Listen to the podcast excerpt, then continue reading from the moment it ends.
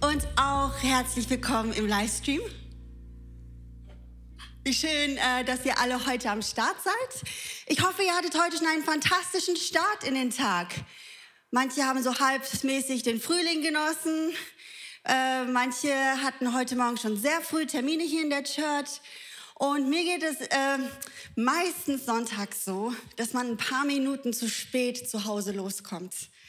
Ich nehme mir das immer vor, das besser zu machen. Und der Wecker, der wird dann auch wirklich früh gestellt, aber meistens kommt man doch so ein paar Minütchen, äh, ist man spät dran. Und was passiert dann? Da hat man Stress auf der Fahrt. ich habe dann, äh, merke ich immer wieder, ich bin eigentlich ein relativ äh, impulsiver Mensch, aber man ist ja jetzt erwachsen geworden und man hat ja so seine Gefühle im Griff. So, es gibt so jetzt so keine Situation, zum Beispiel in einem Staff-Meeting oder so, wenn mir was nicht gefällt, dass ich jetzt aufstehen werde und alle einmal anbrüllen werde oder so, weil ich mich nicht im Griff habe. Bin schon groß geworden. Passiert nicht mehr. Aber es gibt so zwei Dinge im Leben, da merke ich, da habe ich meine Gefühle nicht im Griff. Und das eine ist Autofahren. Deswegen fahre ich auch super gerne sonntags früh alleine im Auto, denn ich bin meinen Kindern kein gutes Vorbild. Sie wissen zum Glück, unsere Mutter ist nicht perfekt. Die sagt auch mal richtig dumme Sachen. Und dann kann ich denen das auch so sagen, das war nicht in Ordnung, was ich gerade gesagt habe, nur dass ihr das mal wisst. Von euch will ich das nicht hören, aber in dem Moment kann ich es irgendwie nicht drinne behalten. Und das Zweite, das ähm, ist so Ungerechtigkeit beim Fußball das ist so schwer für mich, das auszuhalten. Und äh, wenn Schiedsrichter Fehlentscheidungen treffen, wenn schon wieder es sieben Sch Minuten nachgespielt wird, weil Bayern München die Schiedsrichter bezahlt hat, all solche Sachen, die machen mich so sauer. Ich kann mich dann auch nicht zurückhalten. Und ich habe so gedacht, ist das eigentlich schlecht? Ist, ist es mal, ist es vielleicht eine Predigt, die dir sagt, hey, ist überhaupt kein Problem, so impulsiv zu sein? Hau einfach alles raus, was in dir draußen ist. In der Bibel sehen wir, dass Jesus auch mal richtig sauer geworden ist. Im Tempel. Und da hat er auch sogar Tische umgeworfen. Also so weit ist es bei mir noch nie gekommen.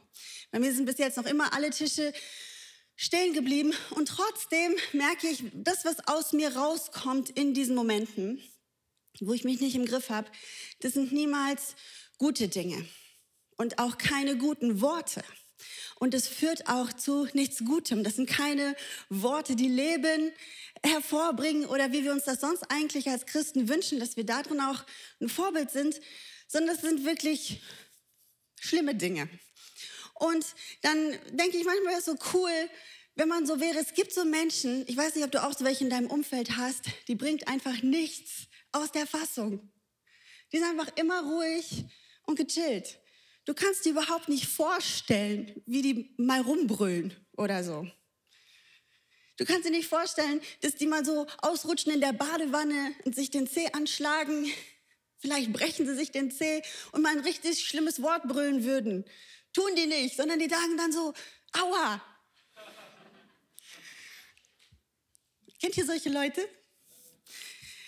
Und ich wünschte mir manchmal, ich hätte so mehr davon. Äh, in manchen Situationen. Man, äh, es gibt dann so ein Sprichwort, was ich nicht weiß, das macht mich nicht heiß. Das wäre mal so ein gutes Lebensmotto gegen Impulsivität. Ich habe mal noch ein paar mehr für euch gemacht. Was ich nicht sehe, tut mir nicht weh. Habe ich selber gereimt, ja?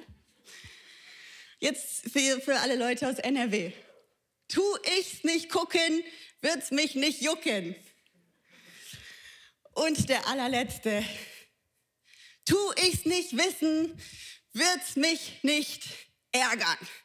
Der letzte reimt sich jetzt leider nicht. Ich habe lange in meinem Wortschatz gesucht und kein Wort gefunden, das sich gereimt hätte. Auf Wissen aber sagt ja auch das Gleiche aus. Und dann ist so die Frage, man sagt ja, Stumpf ist Trumpf. Es ist keine Fortsetzung heute von der Sonntagspredigt, die war Kreuz ist Trumpf. Aber man sagt ja oft so, Stumpf ist Trumpf. Und das ist heute auch der Titel der Predigt. Die Frage, ist es wirklich so, dass wenn wir in unseren Emotionen abstumpfen sollten, zurücktreten sollten, ist das die beste Lösung, mit Impulsivität eigentlich umzugehen? Und ich glaube, das ist was, das wir uns mal ein bisschen länger angucken könnten. Der erste Punkt heißt deswegen Pro und Contra. Eigentlich davon, seine Gefühle auszublenden oder auszustellen. Das eine ist Pro, das sagen wir immer wieder bei Songwriting, äh, Workshops. Stumpf ist Trumpf, ist eine gute Regel, weil immer da, wenn du einen durchgängigen Beat hast, immer hier auf die Zwölf, immer schön laut, immer, dass alle mitsingen können. Da muss man manchmal so ganz einfache Sachen rausballern und alle werden das feiern. Songwriting, Stumpf ist Trumpf. Manche von uns, die haben einen sehr stumpfen Humor. Manche würden das einfach nennen oder vulgär oder weiß ich nicht. Ich würde es nicht so nennen, sondern ich würde sagen, es ist relativ stumpfer Humor. Ich gehöre zu diesen Menschen. Ich kann über fast alles lachen und schon seit meiner Kindheit am allerschlimmsten brutale Ehrlichkeit pupsen. Ja, ich kann da nichts für. Das ist so. Sobald dieses Wort auch nur gesagt wird oder ist jemandem passiert, finde ich das super lustig. Meine Eltern haben sich schon oft für mich geschert. Ich habe beim Versteckenspiel verloren, weil dieses Wort einfach gerufen wurde und ich sofort gefunden Ich, ich wünschte, es wäre anders. Mir schon oft richtig wehgetan, nicht lachen zu dürfen in manchen Momenten. Und da würde ich mir auch so einen sehr intellektuellen Humor wünschen. Und jemand sagt so, oh, aber der Wein passt gar nicht zu dem Käse.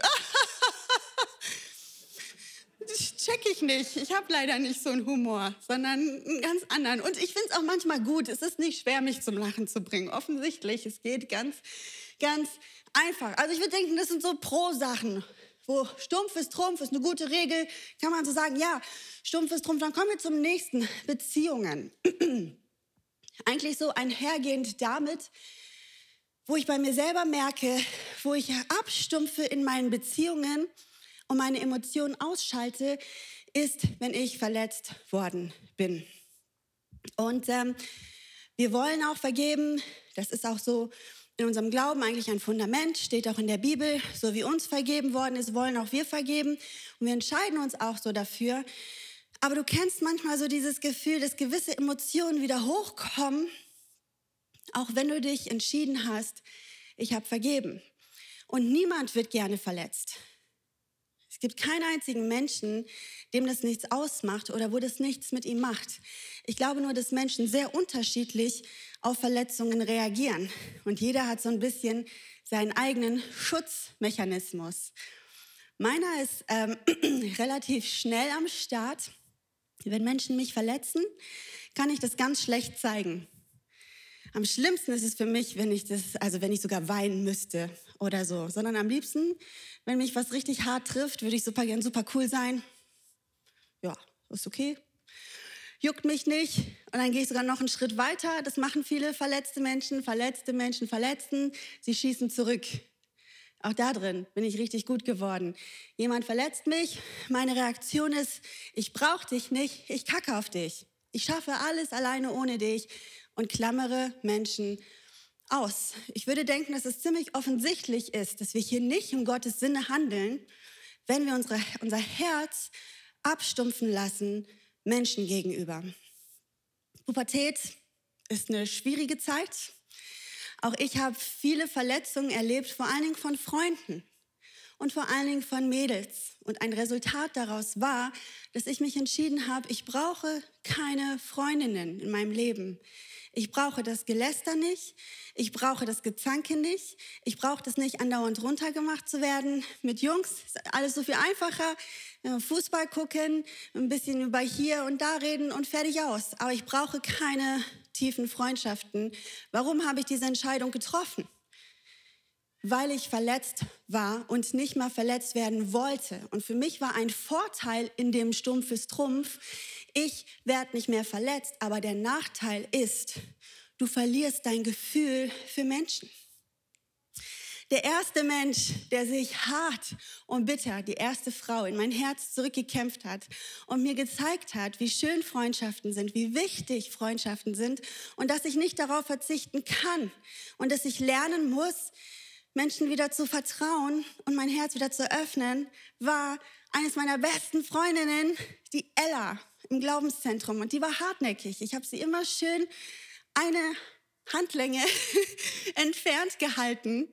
Und äh, es hat mich beeindruckt, wie sie am Ball geblieben ist. Und im Endeffekt glaube ich wirklich, dass Gott sie in mein Leben geschickt hat. Ich habe heute, bin ich so gesegnet mit so vielen Freundschaften und so vielen Freundinnen, dass ich Gott dankbar bin, dass ich das noch erleben durfte und nicht bis zum Ende meiner Tage in dieser Stumpfheit drinne geblieben bin, weil ich nicht verletzt werden will, lasse ich keine Gefühle zu.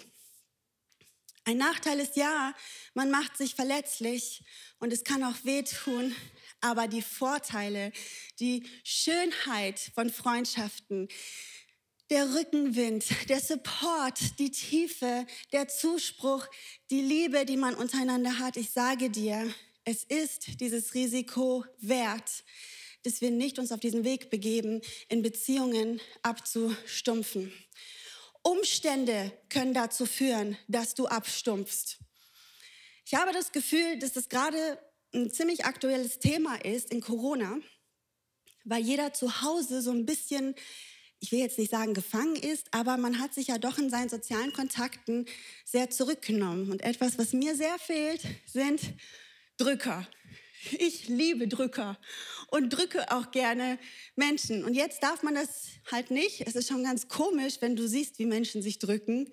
Darf man das? Ach so, das sind äh, Kind und Eltern, dann geht das, okay. Darf der das? Ach, die sind miteinander verheiratet, das ist okay. Aber so, dass es so völlig normal ist, auch einfach deine Freunde zu drücken, passiert irgendwie nicht mehr. Und dann bist du zu Hause relativ isoliert, nicht mehr nur für eine kurze Zeit. Ja, wir reden jetzt hier nicht mehr von zwei, drei Wochen, sondern es ist ja irgendwie so zu unserem Alltag geworden. Und ich habe gemerkt, dass dieses ganze Thema Corona langsam mich abstumpfen lässt. Und ich mich gefragt habe, berührt es mich eigentlich noch, wenn ich die Zahlen lese, wie viele Menschen an Corona gestorben sind oder wie viele betroffen worden sind. So am Anfang weiß ich noch, dass ich dachte, oh, das ist ja schrecklich. Und mittlerweile bin ich einfach irgendwie ein bisschen abgestumpft und habe das irgendwie, lasse ich das nicht mehr so ganz zu, weil wer kann das denn auf so eine lange Zeit? Wir leben da schon so lange drin, das aushalten. Es gibt aber viele Umstände in der Welt, gegen die wir abstumpfen können. Juckt es uns noch, dass Kinder in Afrika sterben, weil sie nichts zu essen haben? Juckt es uns, dass hier in Deutschland, in unserer Mitte, es so eine heftige sexuelle Ausbeutung von Kindern gibt? Und bei uns Bordelle und all solche Dinge erlaubt sind und deswegen hier so viel Missbrauch und Menschenhandel am Start ist, wie sonst nirgends in Europa, hier bei uns. Juckt uns das eigentlich noch oder stumpfen wir eigentlich gegen viele Themen ab? Nicht, weil wir uns bewusst entscheiden, ich glaube, das tut niemand, das ist mir egal, solange es nur mir gut geht, ist alles gut, sondern ich glaube, es ist ein gewisser Schmerz, den man hat, vielleicht auch eine gewisse Ohnmacht, gerade bei Themen, gegen die man nichts machen kann. Und dass man irgendwann vom Gefühl her einfach nicht mehr so viel Empathie aufbringen kann. Und jetzt der allerschlimmste Punkt, in dem du abstumpfen kannst, ist, wie sieht es eigentlich aus in deinem Glaubensleben? Ich weiß nicht, wie oft du dich wirklich ausstreckst nach so einer Begegnung mit Jesus ob das sehr selten ist, immer dann, wenn du eigentlich nicht mehr weiter kannst, ist es Teil von deinem Alltag. Ich merke, wenn ich zu lange wie in meinem Hamsterrad, in meinem Leben immer nur im Kreis laufe und alle meine Dienste mache und sie auch wirklich gut mache, aber nicht diese lebendige Begegnung habe mit Jesus, der die Quelle vom lebendigen Wasser ist. Ich stumpfe ab in meinem Glauben. Und mein Herz geht von einem brennenden Herz und einer Begeisterung für meinen Gott und eine Begeisterung für meinen Jesus hin zu jemandem, der seinen Job sehr, sehr ordentlich macht. Und ich glaube, das ist gefährlich. Ich glaube, das will eigentlich niemand von uns. Und es ist so schwer. Vielleicht kämpfst du schon lange für eine Begegnung mit Jesus und du sagst, weißt du mir, ich bete dafür, aber es passiert einfach nichts. Und ich kann das nicht fühlen. Und irgendwie habe ich das Gefühl, in meinem Leben bricht so ein Umstand nach dem anderen zusammen und es wird immer schwieriger. Ja, wo ist er denn jetzt? Und es ist schon für mich hart, überhaupt schon zu sagen, dass ich am Ball bleibe. Ich kann verstehen, ich glaube, jeder von uns kann das verstehen, dass man dann anfängt, weniger zu fühlen und abzustumpfen.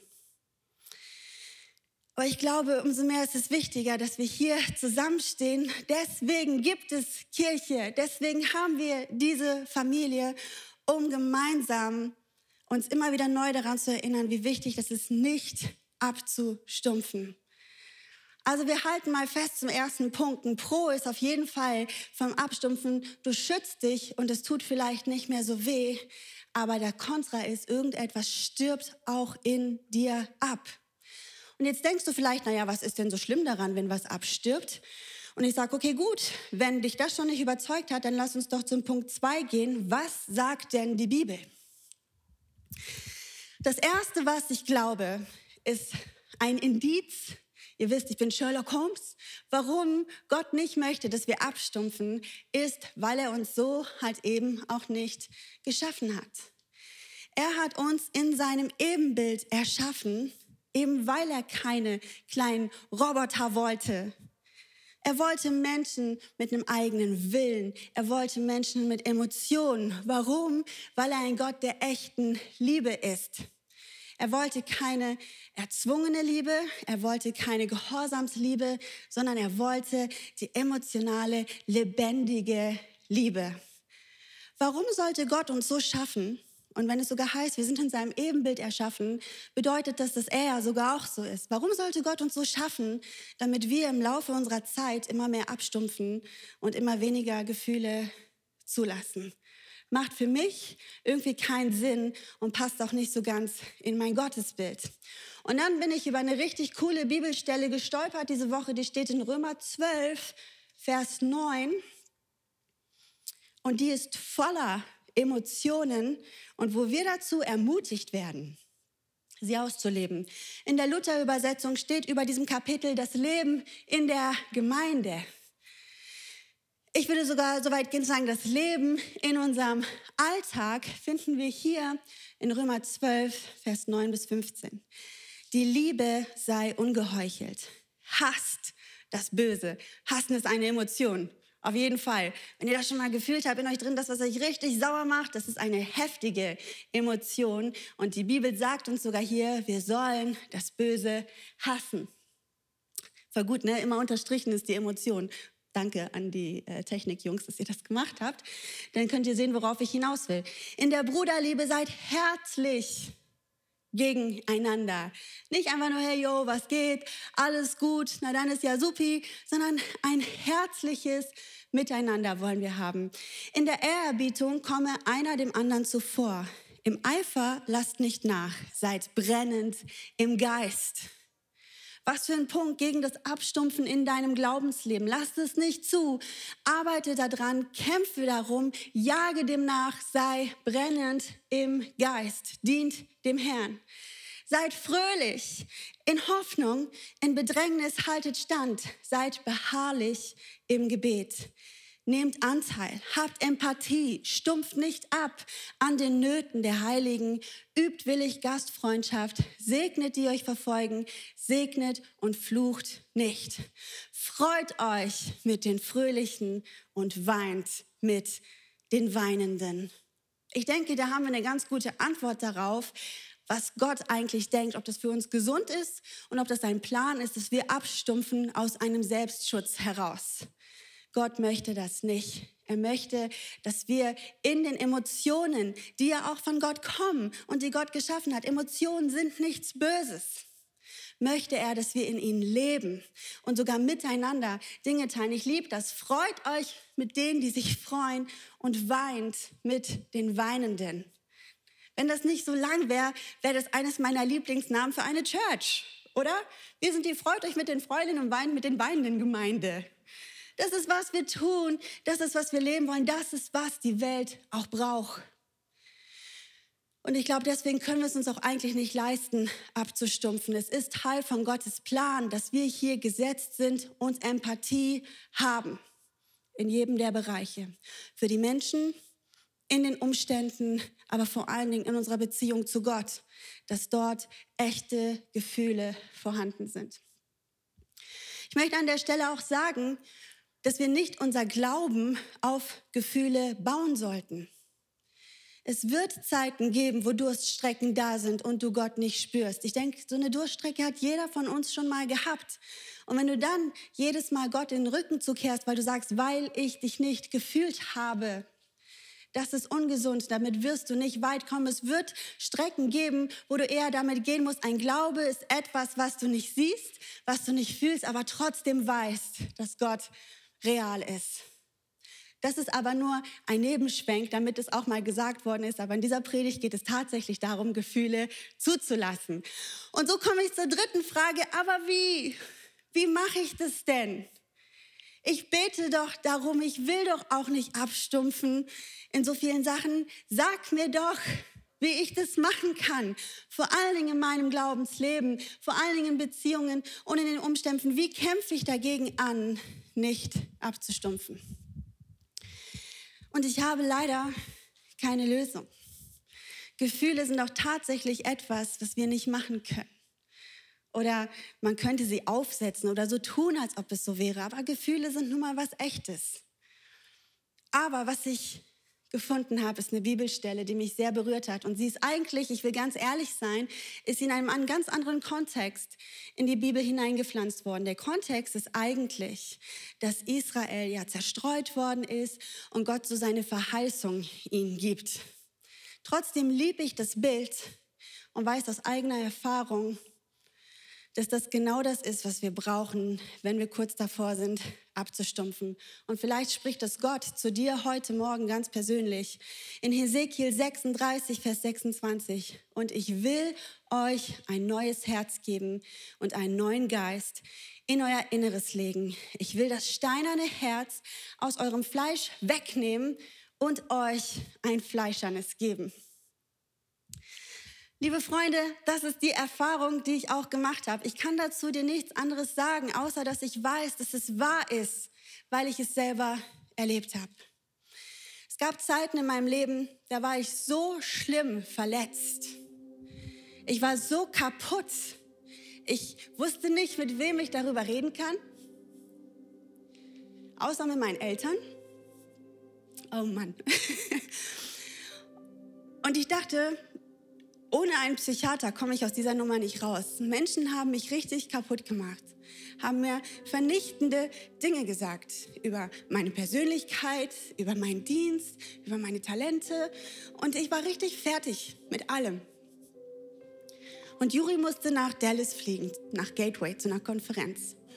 Und ich musste mit. Und ich wollte eigentlich nicht mit, weil nach außen hat natürlich jeder gedacht, es geht mir gut.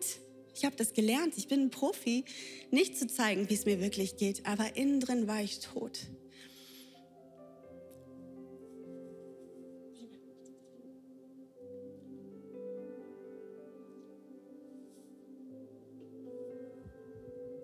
Und wir haben viele Predigten gehört.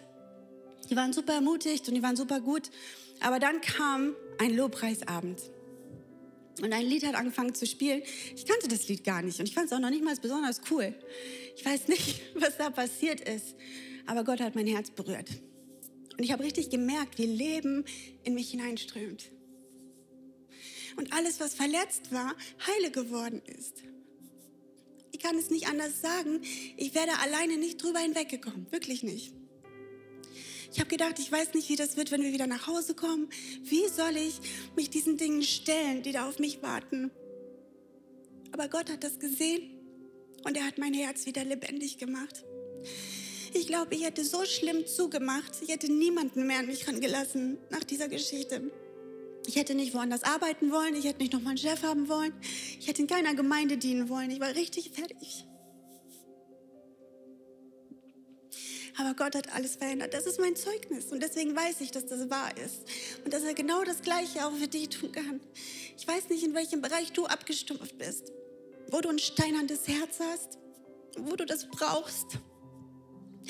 Dass Gott dich heute anrührt und dir ein lebendiges Herz gibt. Aber diese Bibelstelle ist für dich. Und ich will euch ein neues Herz geben und einen neuen Geist in euer Inneres legen. Ich will das steinerne Herz aus eurem Fleisch wegnehmen und euch ein fleischernes Herz geben. Und wenn dich das betrifft heute Morgen und du das auch so dringend brauchst, egal für welchen Bereich, dann darfst du gerne mit mir aufstehen. Wir wollen beten.